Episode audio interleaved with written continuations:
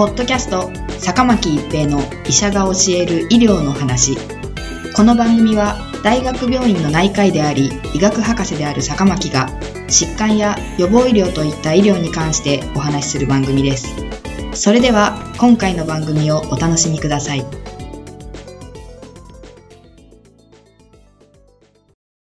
皆さんこんにちは、坂巻一平です。ポッドキャスト、坂巻一平の医者が教える医療の話。今回は新型コロナウイルス、これまでのまとめです。中国の湖北省武漢から流行が始まりましたが、今では世界中で流行が広がっています。2020年1月から2月にかけての中国における流行を経て、現在はヨーロッパ、アメリカ、南米を中心とした流行が起こっており、この流行はまだまだ症例数の減少が見られない状況です。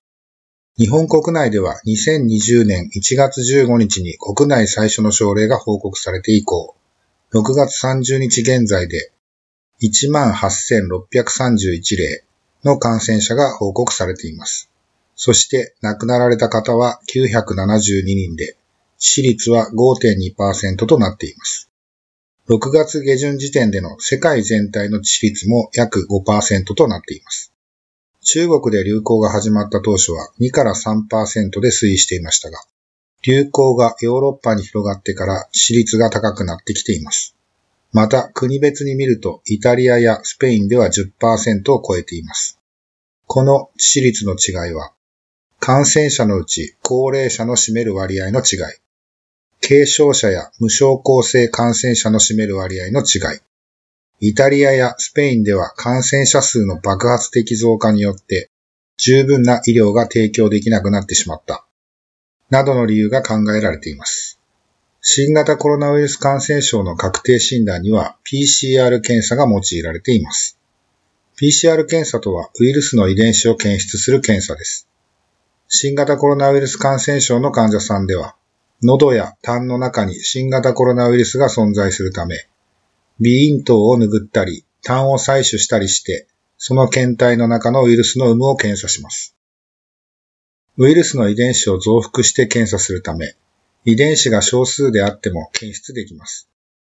一般的に感染症の検査の中では検出力の高い検査とされています。しかし、新型コロナウイルス感染症の患者さんでも、鼻咽頭を拭った検体での陽性率は約6から7割とされています。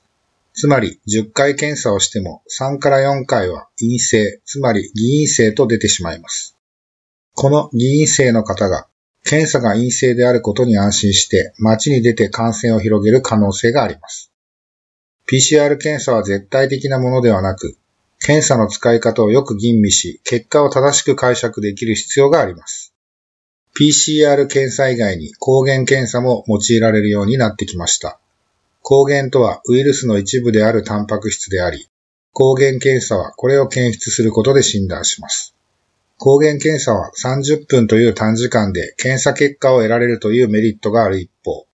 一定のウイルス量がないと検出できないため、この検査もまた見逃しが多くなる可能性があります。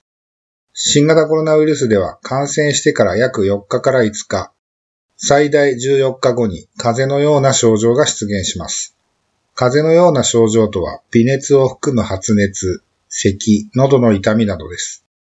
その他にも頭痛、だるさ、関節痛、筋肉痛などの症状が見られることがあります。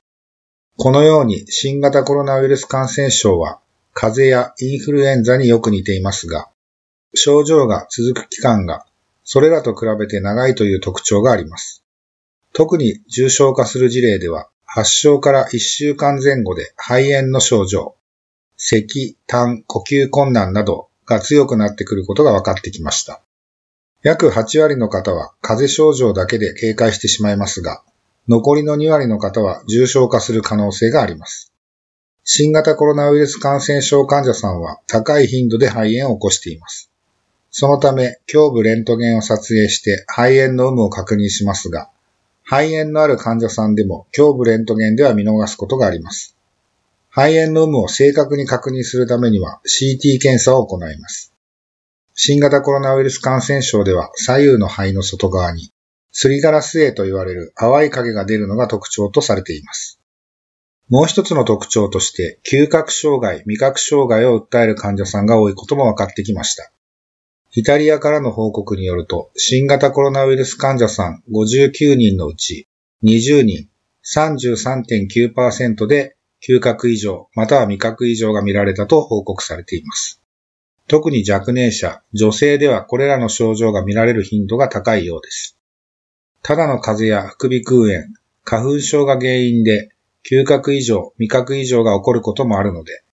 嗅覚障害、味覚障害イコール新型コロナウイルス感染症ではありませんが、だらだらと続く風邪症状に加えて、これらの症状があれば、新型コロナウイルス感染症の可能性は高くなるでしょう。新型コロナウイルスの感染は特殊な場合を除き、接触感染と飛沫感染と言われています。接触感染予防には手洗いをきちんとすることが重要です。また、新型コロナウイルスでは発症前が最も感染力が強いと言われています。症状がない方も他人に感染させる可能性があるため、人と会うときはマスクをする必要があります。暑い季節では人との距離が取れる場所、特に外ではマスクを外す時間帯を作るなどの工夫が必要です。ポッドキャスト、坂巻一平の医者が教える医療の話。今回は新型コロナウイルスこれまでのまとめでした。ありがとうございました。ポッドキャスト、坂巻一平の医者が教える医療の話。今回の番組はいかがでしたか？次回の番組もお楽しみに。